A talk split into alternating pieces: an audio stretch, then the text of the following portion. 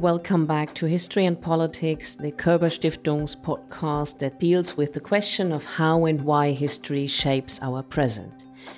My name is Gabrielle Voidelko, as you probably know, and it's my pleasure to welcome Katja Hoyer and Oliver Moody, the hosts of our special podcast series on the new Germany. We have already reached episode number five, and today it's all about the famous German Schuldenangst. Who better to discuss this with than Philippa Sigl-Glöckner, Managing Director of Dezernat Zukunft. And now, that's all from my side, and over to you, Katja and Oliver.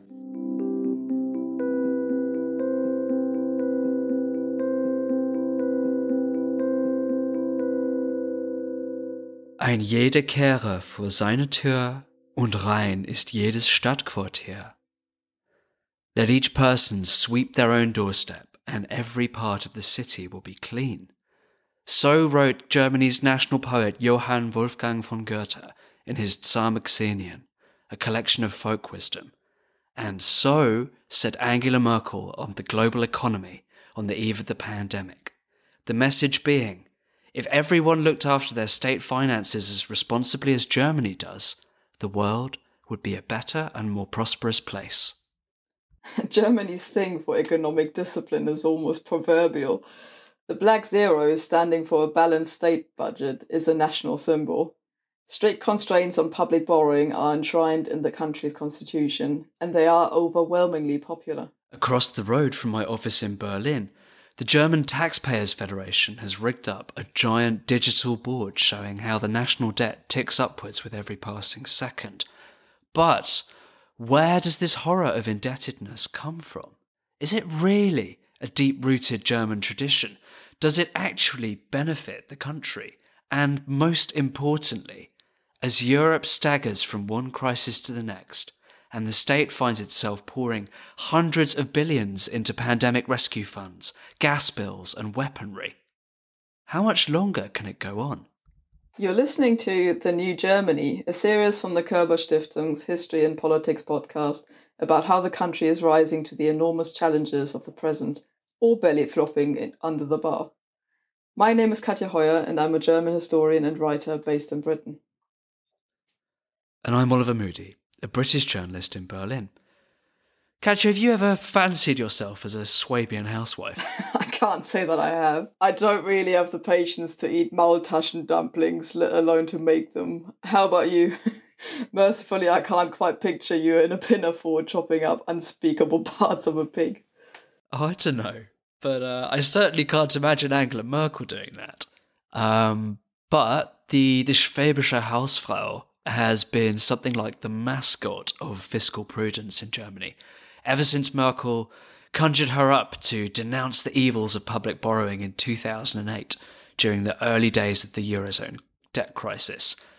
You could simply have asked the Swabian housewife, Merkel told the CDU party conference in Stuttgart, and she would, she would have given us a pearl of worldly wisdom. You cannot live beyond your means for long. And as a British person, this this really reminds me of Margaret Thatcher, the, the grocer's daughter from Grantham, likening the British state finances to her father's accounting ledger back in her childhood home. But by the way, do you know how Swabian matriarchs used to make sure their prospective daughters in law were good enough to marry their sons? Let me guess, they tested them on the works of Friedrich Hayek? Strangely, they did not they would actually give the poor girl a piece of cheese and watch what she did with the rind. Uh, because if she ate it, she was too vulgar.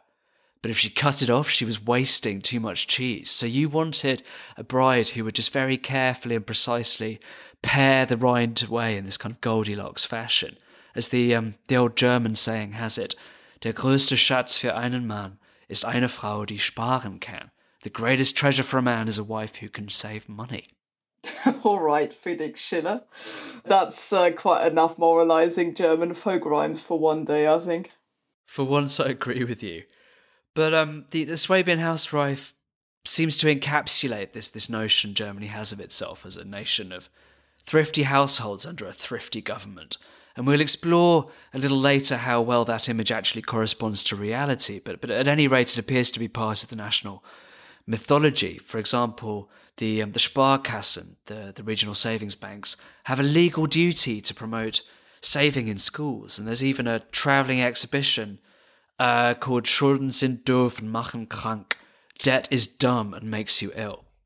And um, as a non-German, I, I'm really interested to hear what you think the deep cultural background of this all is, because um, there's one theory that it, has got something to do with with Lutheran Protestantism. Um, there's a economist uh, at Trier University who um, published a paper that found that during the European debt crisis, the, the, the turmoil had a significantly bigger impact on the happiness of Protestants in Germany than on any other religious or non religious group. Um, in another paper, he suggested that um, MPs from the centre right Christian parties were more likely to vote against the Greek bailouts if they had larger percentage of, of Protestants in their constituency.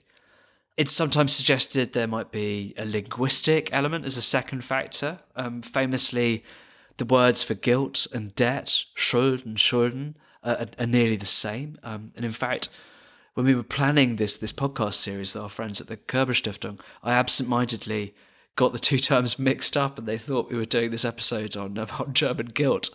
And then finally, you get all kinds of theories in the third category that it's something to do with historical trauma, um, such as the, the Thirty Years' War or the, the hyperinflation crisis of the, the early Weimar Republic, or just the general roller coaster of ruination and uncertainty that has been the past four centuries of German history.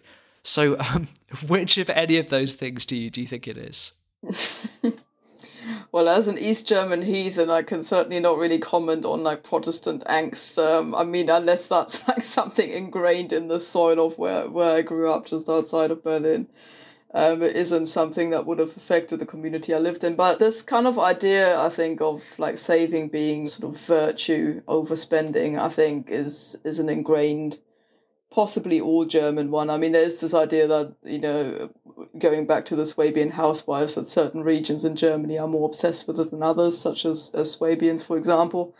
But I think in general is a is a very German thing. I remember when I was a teenager and about to, I wanted to to have a motorbike and did my driving license for one, and and then basically wanted that as my uh, sort of 18th birthday present at least subsidized by my by my parents. And i remember even my friends who were really not um you know what you'd consider sort of prim and proper certainly not all of them like frowned upon the idea that i would squander away you know this kind of gift that i would be given for my 18th birthday on something as frivolous as a motorbike. They were all getting um, sort of saving packages and contracts for you know house building and, and sort of life insurances and things like that uh, where their parents would basically deposit money for them to use later um, in life. And i just thought that's the most boring thing ever. How can you be 18 and sit there and you know think about when you're going to buy your first house when you're about 35 or 40 or whatever? Have you still got the motorbike I haven't, and I haven't got a house either, so I think they were right with their prudence. Well, there you go. um, so yeah, there you go. I suppose there's something in that, but it is a very interesting thing that even with you know children or, or young people, it's already ingrained in you that saving is the way to go. So I would argue there is a cultural component to that, and whether that's reflected in the linguistics or in the history or in the various religious connotations. I don't know where that exactly comes from, but it's certainly there, I would say. And I, I think that as as we've seen with the, the Swabian housewife metaphor and, and also with, with Margaret Thatcher, there's a real tendency to conflate private debt with, with national debt, even though they're, they're subject to very different economic rules in some ways. So please, please can you just walk us through a quick tour of um, where Germany's modern attitudes to, to public borrowing come from? Oh, I mean, where do you start? uh, something that springs to mind, if we want to go all that far back, is that Veit Ludwig von Seckendorff, with the beautiful name uh, that he had, wrote a, a, sort of works in 1655 called Der Deutsche Fürstenstaat, which you could argue was the first German work of economics, in which he basically warned the princes that uncontrolled borrowing would be bad for you know, sort of state expenditure. And in that respect, you know, even before Germany ex- actually existed as a nation state, you already have this idea that those in power mustn't mustn't overspend. And the same theme is carried through to uh, such illustrious figures as, as Frederick the Great, who was also quite well known for his fiscal restraint and for making that a policy. He famously kind of lived by the motto, denn eine reiche Regierung kann und muss den Untertanen helfen, eine verschuldete aber kann niemandem beistehen. Which basically means that a rich government can help its people whilst one that is in deep debt can't help anybody. And that's, I think, a sort of motto that carried on, you know, sort of through the centuries, if you will. You also had in the going forward to the 19th century, you had sort of, um, you know, banks who began to link private spending and public spending together, making it sort of a virtue for individual people to save money as well as the, the state to do the same thing. And, and people were, in times of war and, and in times of peace, actually constantly encouraged to improve the, the fortunes of the state you know, by sort of not squandering the money and, and ensuring that state finances would be would be in a healthy state. One thing that I found particularly interesting when I researched for uh, my first book, Blood and Iron, was that even when Germany was founded in 1871 on the back of the Franco-Prussian War, the money that came out of that, so the reparations that, that France had to pay, came in actual gold coins. So basically, you had actual chests of gold, which that those reparations were kind of deposited in, and they were taken to Spandau and put in the Julius-Turm in the Julius Tower. And it was said that uh, even at the time, you know, there's this kind of feature quite large in the imagination of the people. You've got this sort of fort, you know, with chests of gold in it, which was kept there literally as a war chest. But of course, the idea that that wouldn't be spent until you go to war was there, and it was used in the build up to the First World War as well. And in terms of, you know, we've got the money, we can go to war, but of course, it wasn't anywhere near in the in the vicinity of what was actually needed to fund the First World War. I mean, how, how did it work out for the for the German Empire? How, how, just how many kind of shells did, did all those French gold coins buy in the end? Well, I tried to sort of calculate that at the time because that intrigued me as well when I wrote the book, and I think I came up with with a figure that had lasted just a mere few days, really, into the into the First World War, which of course lasted four years. So it really didn't do what it said on the on the chest. I mean, that, that just sounds to me like like completely the opposite. A, par- a parable that shows completely the opposite of what it's supposed to show, right? Which is that actually, it's a it would have been they'd have been vastly better off if they'd invested that money instead of just leaving it in a tower in a cistern on the outskirts of Berlin. But yet that metaphor lasted. I mean, it's interesting that the term Julius-Turm, you know, was used in, in West German politics in particular after the Second World War still as a metaphor for, you know, we're putting money away, we're saving it. And, and anytime the, the state was that sort of expenditure left in the bank as opposed to creating debt, it called that a Julius-Turm, you know, so this idea of of having the war chest still in the tower was was there and it lasted. So since since we've we've got onto the First World War and we've already alluded to the hyperinflation crisis of 1921 to 1923. Tell us a bit about that. Was was it really the kind of nation defining trauma that it that it's sometimes made out to be, or, or could one make a case that actually the real hammer to the German 20th century was was the Wall Street crash, sort of six years or seven years down the line? I'm not entirely convinced that hyperinflation was the one moment that did it. I think the 1920s in general did because people came out of the First World War and entered a phase where there was real poverty to the point of, you know, starvation, child mortality went up. It was basically a, a huge, immense drop in living standards from just four or five years before in 1914. And I think that collapsed into economic instability when you know 1914 suddenly seemed as a as a time of stability and kind of high living standards even though that's not entirely true either was what created this impression in people's minds not hyperinflation specifically. And then of course it culminates in 1923 when when money virtually becomes worthless. That always has a psychological effect when you've basically got money in your pockets and, and yet you can't afford to buy anything with it uh, which I guess many people are beginning to sort of experience now again what that actually feels like. Um, you know, you feel sort of helpless. You you go into a shop, you haven't got your own piece of land anymore to grow things on, and you can't buy you know basic things like like groceries, flour, whatever you know you sort of need for your daily life.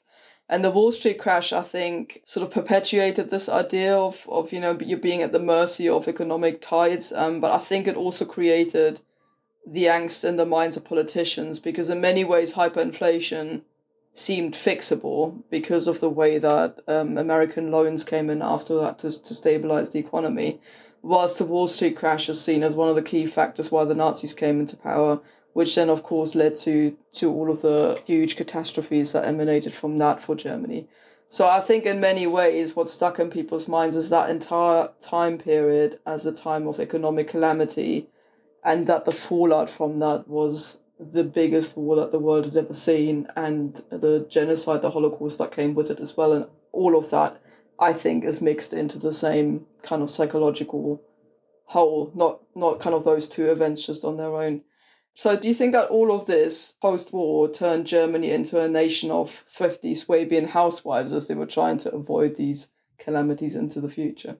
I mean, yeah, nein, jein. I, I think you've got to go back to this distinction between private savings and and public fiscal restraint being very different beasts in reality. So, t- in terms of household savings, if, if you go back to 2019, which is which is the last year before the pandemic and all the associated fiscal stimulus does does very strange things to to private finances. German households saved 18.3% of their income, which is which is a lot. It's it's the highest level in the EU, although the, the Dutch and the Swedes are not a long way behind. But then if you if you look at the the record of post-war Germany on on public borrowing, it's it's unremarkable to, to, to, to, put it mildly. So the, the founder of the post-war social market economy, um, Ludwig Erhard, had a kind of Reaganite borderline Liz Truss horror of the large state. Uh, he, he described the sort of senseless and soulless termite state with its depersonalization of humanity, that, that social democracy, in, in case it's unclear. Um, he called state spending a, a, parasite on the body national. And you, you had a period in the mid 1950s when Fritz Schäffer, uh, Konrad Adenauer's finance minister, did actually put the government budget in surplus for five years in a row. And those were the Julius Turm budgets you were talking about earlier. That that metaphor really did carry through. But but there weren't very many more of those. Um, in fact, the last West German finance minister who balanced the books until very recently was was Franz Josef Strauss in 1969. And then if you if you go forward to, to German reunification, there's absolutely massive public debts incurred and then they're trying to curve the deficit at the end of the 1990s and then you get this great story about the the rock star finance minister. Would you would you like to hear it? Go on of course i do. So this is this is hans eichel who had earned himself the nickname sparkommissar the uh, the commissar of saving in his native state of of hesse.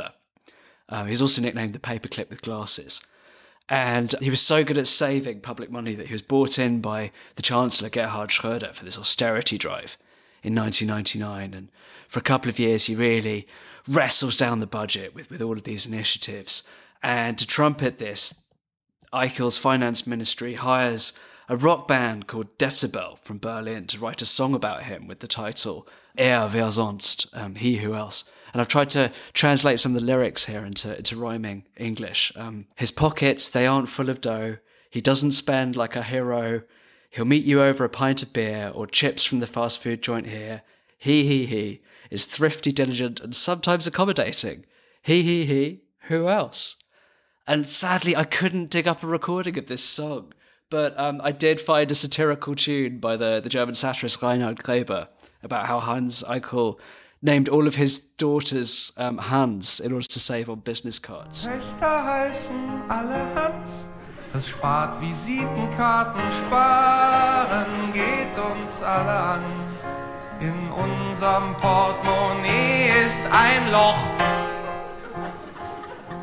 But anyway, that the punchline of this, which which definitely proves the point about German post-war fiscal policy not always living up to its image, is that immediately after this song was released, Germany actually had such a large budget deficit that it broke the EU's fiscal rules that Germany had designed according to its own purposes for three years running. So it's it's not always what it pretends to be. Yeah, it's a shame you we couldn't have you know recorded the song again here. You could have sung that song. It would have been it would have been beautiful.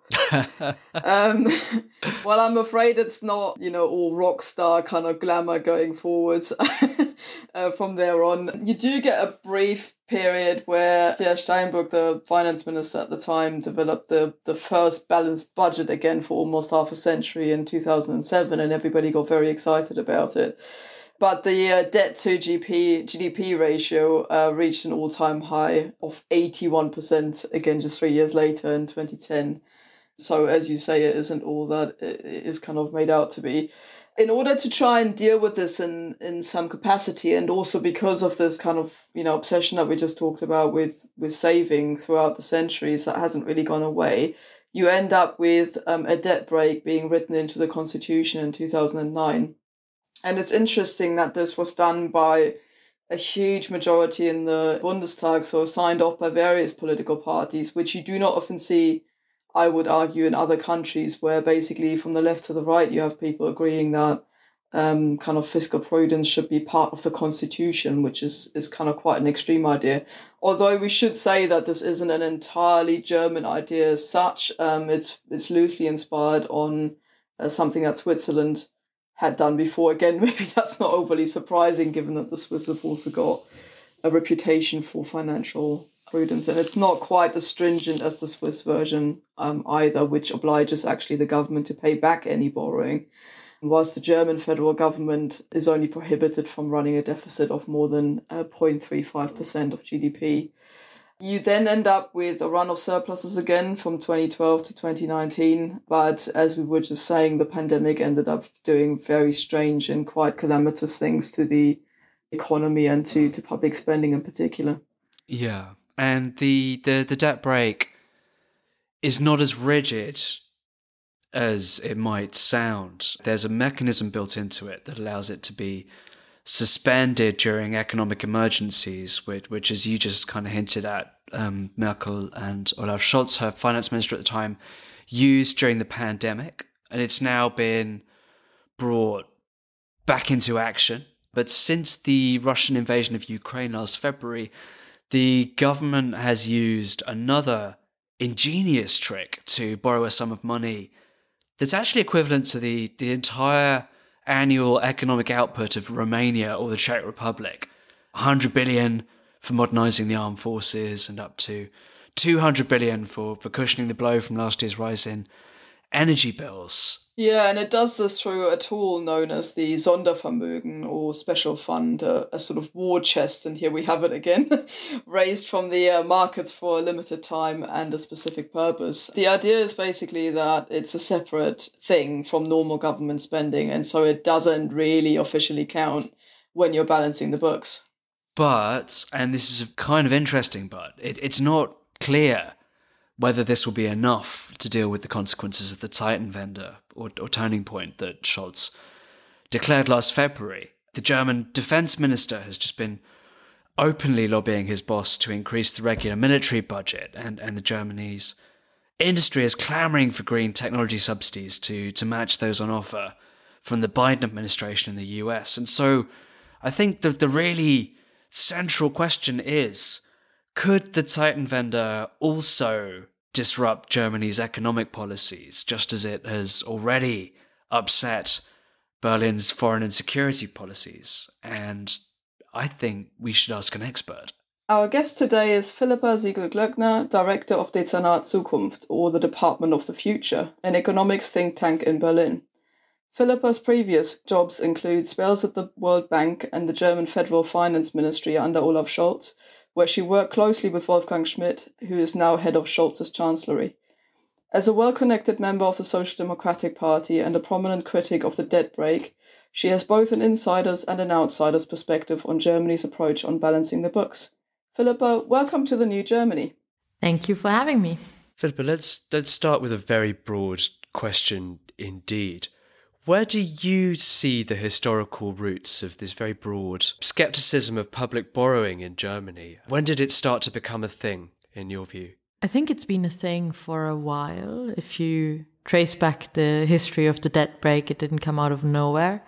But I do have some doubts when people say, you know, this is all rooted in the hyperinflation um, that we experienced in, in the early 1920s. I think that ascribes a lot of collective memory to the public and, and to how they form their political opinions. I think it's it's more something that's been driven for good political reasons by certain political players that have kind of reinforced that theme in, in different ways. And I wonder if there is a psychological component to it, though, for lack of a better word. So, can we, is it possible to compare that to uh, thinking about private debt? Is it possible to talk about a, a sort of general aversion to debt?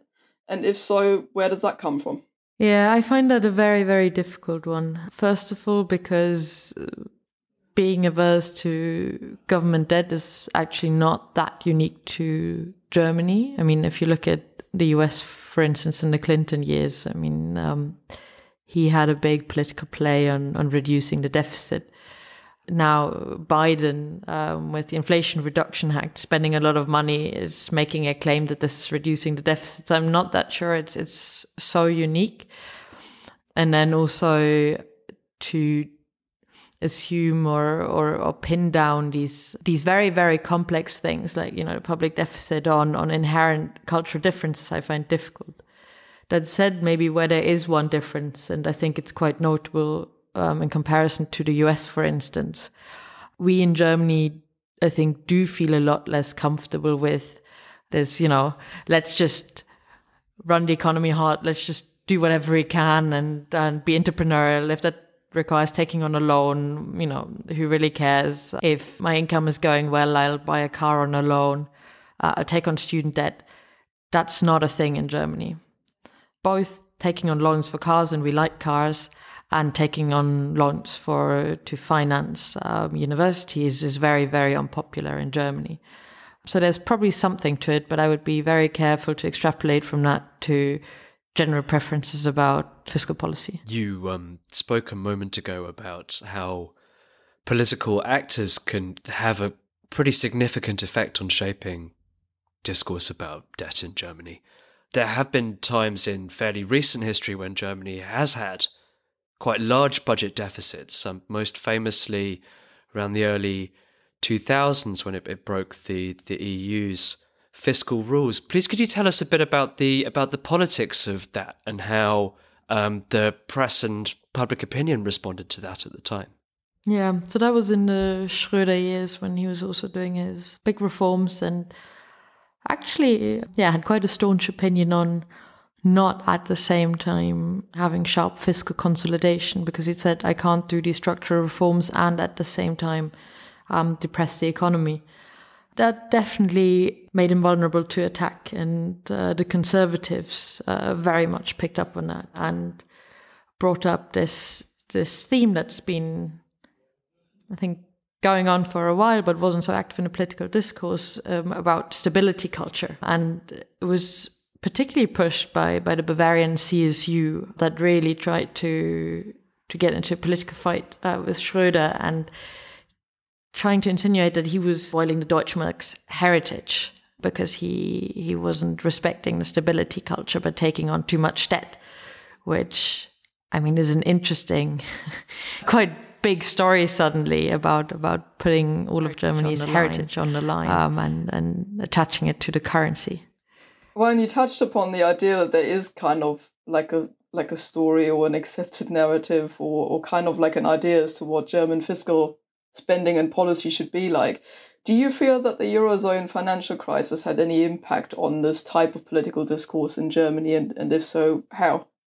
Yeah, that definitely had massive impact. I mean, this is also where I now switch from, you know, reading the history books and the press reports to having my own active uh, memories. And that made a big difference because it's always very different when it's about other countries, right? And in the southern countries in Europe, we were always a bit worried about them not being serious enough about, uh, yeah, stability of the currency, being prudent enough in their fiscal policy. So I think when the debt crisis came around, that proved everything that the skeptics were were warning about. And it's much easier when you don't see also the, the effect certain policies have to you know to be a lot stricter about it. I don't think if we had that austerity that we imposed on on other countries in germany we we would have been that vicious. Um, and it got quite a religious touch in a way. They have to pay for their sins. And even today i think when you talk to people about italy and even people who would you know, describe themselves as pro-European and, and progressive, there's still a lot of this notion of they have to pay for their sins, which is particularly ironic given that Italy's been running a primary surplus for longer than Germany. Um, so you really, really see how it's become a debate that's been a bit removed from reality and, and has become very, very political, very emotional. I think most listeners, including those in the in the UK and the US, would would intuitively understand the, the kind of basic economic case for, for balancing the budget. I don't think we need to rehearse the arguments there. But what is very interesting in Germany's case is that this obligation to balance the budget, or very nearly to do so, has been written into the constitution. Um, why was that in political terms? But also, what are the kind of fiscal or economic arguments for a government tying the hands of the state in this manner? Yeah, um, there's a lot in this question. So maybe briefly on on the economics, and I mean, I think this is really about political economy rather than economics. And then I'm gonna try and disentangle why I think that brake ended up in the constitution. So the the political economy argument was that you know, politicians want to spend money so that they can give all the nice gifts to the electorate they need to get into office and, and stay in office. And that was very much the argument that was pushed. On the economic front, it's actually a lot trickier, I think, to make a stringent case of why you need a one sided rule. So, a rule that tells you you shouldn't be spending too much because you can also underspend, you can underinvest, and you can depress your own economy. So I think that's that's a lot harder. What they said in um, when they justified the the debt brake and its introduction was, well, Germany is aging, so we want to save money to to make sure that the budget kind of stays all right for a shrinking you know population, shrinking tax base, and and when we're paying more pensions. Uh, but that argument again, I think is quite shaky because what do you need to do for to look after an economy which which has, has an aging population? You need to make sure that everybody who can work works and earns a salary that's high enough to pay for their pension. Uh, so I think really the the most stringent argument is the political economy one, and then you just have to look empirically whether that's wrong. And politicians have a tendency to always overspend there has actually been uh, quite a bit of academic work on this, and it doesn't hold up. So it can go either either way. On the arguments introduced at the time, what's really interesting is that it's uh, it's a huge mix of things and disentangling them um, in the bill that introduces the changes to put the debt brake in its current form in the constitution. It really takes quite a while to dissect what's what's in there.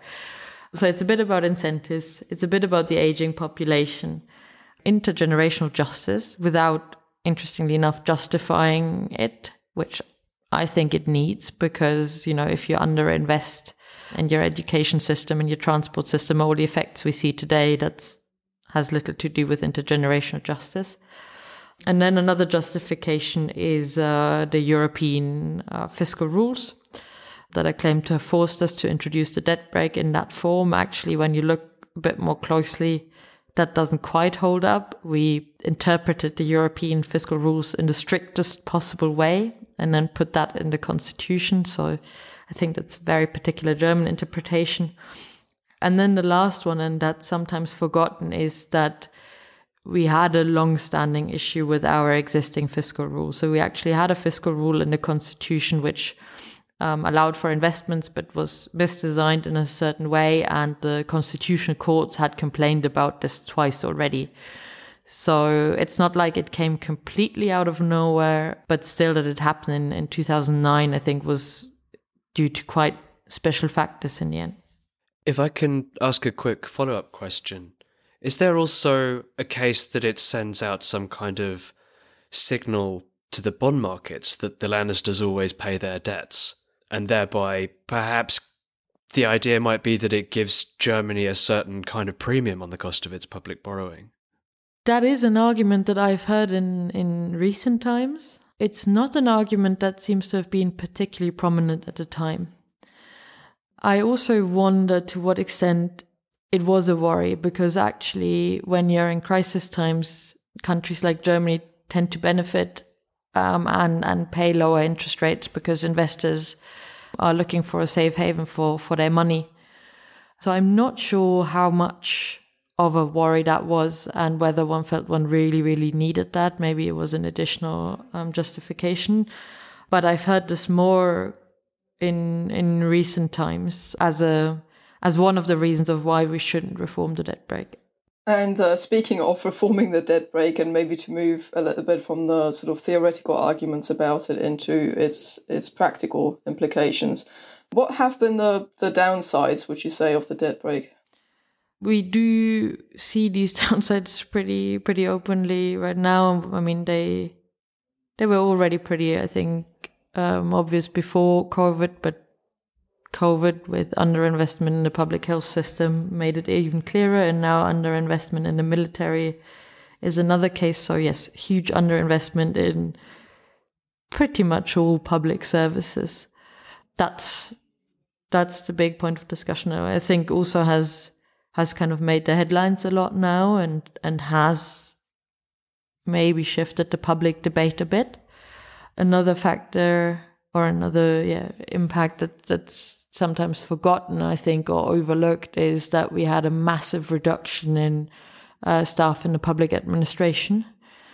You know, maybe in some aspects justified. I don't want to say that's generally impossible, um, but we do see it at the local level. You know, in in planning administration, in in public services, we basically just don't have the people to to make all the decisions we need to make, and it takes for you know two years to get I don't know, a renovation within in a building approved. When we just built LNG terminals in record time, people did calculations of how many staff we would need in public administration to to do everything at that speed, and the numbers they came up with, yeah, were pretty scary. So I think generally big underinvestment and a huge lack of capacity now in the public sector.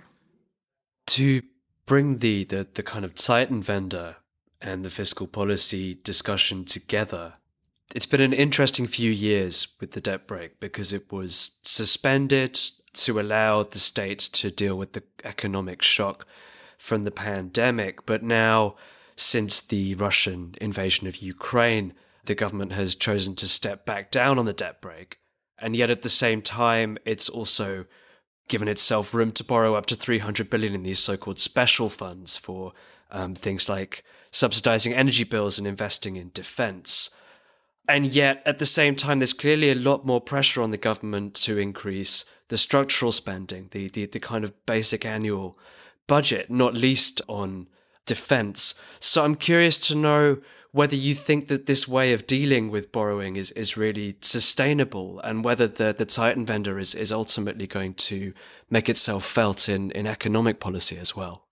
I think it's definitely not sustainable in that sense that we ha- run into a problem with the fiscal rule. We didn't only start these big deficits with um, special vehicles funding the military, but actually um, already in COVID.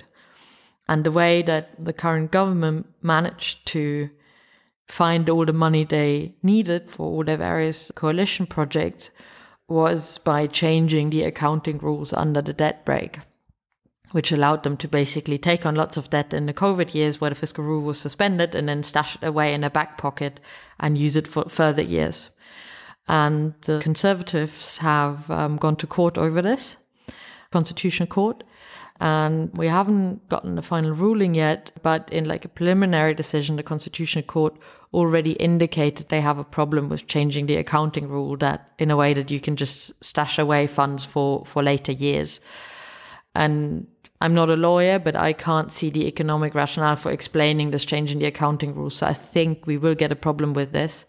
And then if you can't do that, um, one of the main mechanisms they've been able to use to get around the rules will be gone. So that will be a big problem. Military spending is a bit of a special case because there was really a very, very broad consensus.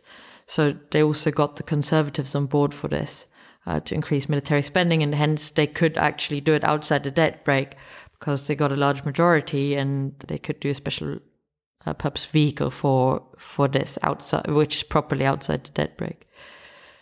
In economic terms, I do think we're also running into a challenging time. Even if one is not scared of spending a lot of money, and I'm not that scared of expansionary fiscal policy, I think underinvesting is, is far more dangerous. The demands on the budget we have over the coming years are pretty big for military, for decarbonization, for our education system, for infrastructure. So I do think we will have to think carefully about how to manage all of this. Um, I'm not sure that the current fiscal framework we have helps a lot because what it actually promotes is that you're overly tight on your core expenditures. So all the things that, you know, as a government you should regularly do. And then it gives you a lot of leeway on all these off budget funds, um, which you can see in, in these very, very big sums that are taken on for crisis spending. Um, and maybe just a final thought to, to give you a sense of dimension for the energy crisis to, to cap gas and electricity prices, the government agreed to put away 200 billion in an off budget vehicle. On the other hand, we're not willing to spend 10, 15 billion on the education system, which it really, really badly needs. We don't have enough teachers in schools at the moment. So it really shows you how it's getting pretty schizophrenic between big crisis spending and then quite small spending on important structural issues. So if the uh, current fiscal framework isn't really working and there seem to be a lot of ways around the debt brake in any event and also it doesn't look as if the um, sort of you know crises that we're seeing at the moment particularly the economic fallouts are going to go away anytime soon does it really make sense to cling on to the debt brake may surprise you i think yes.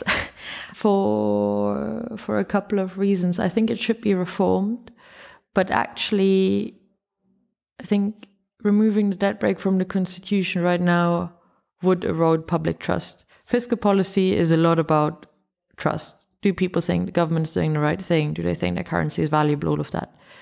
In Germany, the political discourse has been such that everybody's equated responsible fiscal policy with sticking to the debt brake. So I think removing it today or tomorrow would be a problem. I also actually don't think that the debt brake stands in the way of more reasonable fiscal policy. Uh, because, as you said at the beginning, it's not a fixed deficit ceiling. It actually allows you to spend uh, more if the economy is running under capacity. It then tells you to save money when the economy is running over capacity, when you have inflation because there's so much demand, you have no unemployed people in, in the labor market. So, you know, you can't fire up the economy even more. And that principle is actually kind of sensible. It is the natural speed limit of an economy. Um, so, in my view, it would be a lot more sensible to reform how we calculate whether the economy is over or under potential, because the way they do that today is, is problematic, than to kick the debt brake out of the constitution straight away. Maybe in a couple of years, if also, you know, notion has changed in people's heads and they don't tie fiscal responsibility so much to it anymore. It's a different discussion. But I think where we are today, reforming the key problem inside the debt brake rather than taking it out of the constitution would make a lot more sense. And if our listeners would would like to to follow the arguments that you've been making about Germany's fiscal policy in greater detail, is there anywhere that they can um, read your work in English? Yes, they actually can um, on our website which you may have to put somewhere in writing because it's kind of hard to, to spell for an English person, dezernatzukunft.org. But we have actually translated all of our major papers on fiscal policy. So there's one on a new fiscal policy for Germany and one on the cyclical component of the debt brake if you really, really like to get into the nitty gritty of what's going on here, but it also does have a bit of the quite interesting history actually of the debt brake and yeah, what I think we included what happened in in 2009 and how this this thing ended up in the constitution as a which was a bit of a surprise to a lot of people. We'll put a link to the website in our show notes. Philippa, thank you very much indeed for coming on the new Germany and giving us such lucid and thoughtful answers. Thank you very much for having me. Thank you, as always, to our listeners. We would very much like to hear your comments, whether positive or negative, although preferably no bags of dog dirt, please. We're not ballet critics. you can find us on Twitter if Elon Musk hasn't set fire to the whole thing by the time the episode comes out at at Hoyer underscore cat and at Oliver N. Moody. And thank you also to our endlessly patient hosts at the Körber Stiftung and its history and politics section. Indeed. So long from Sussex. And beehren Sie uns bald wieder. Goodbye from Berlin.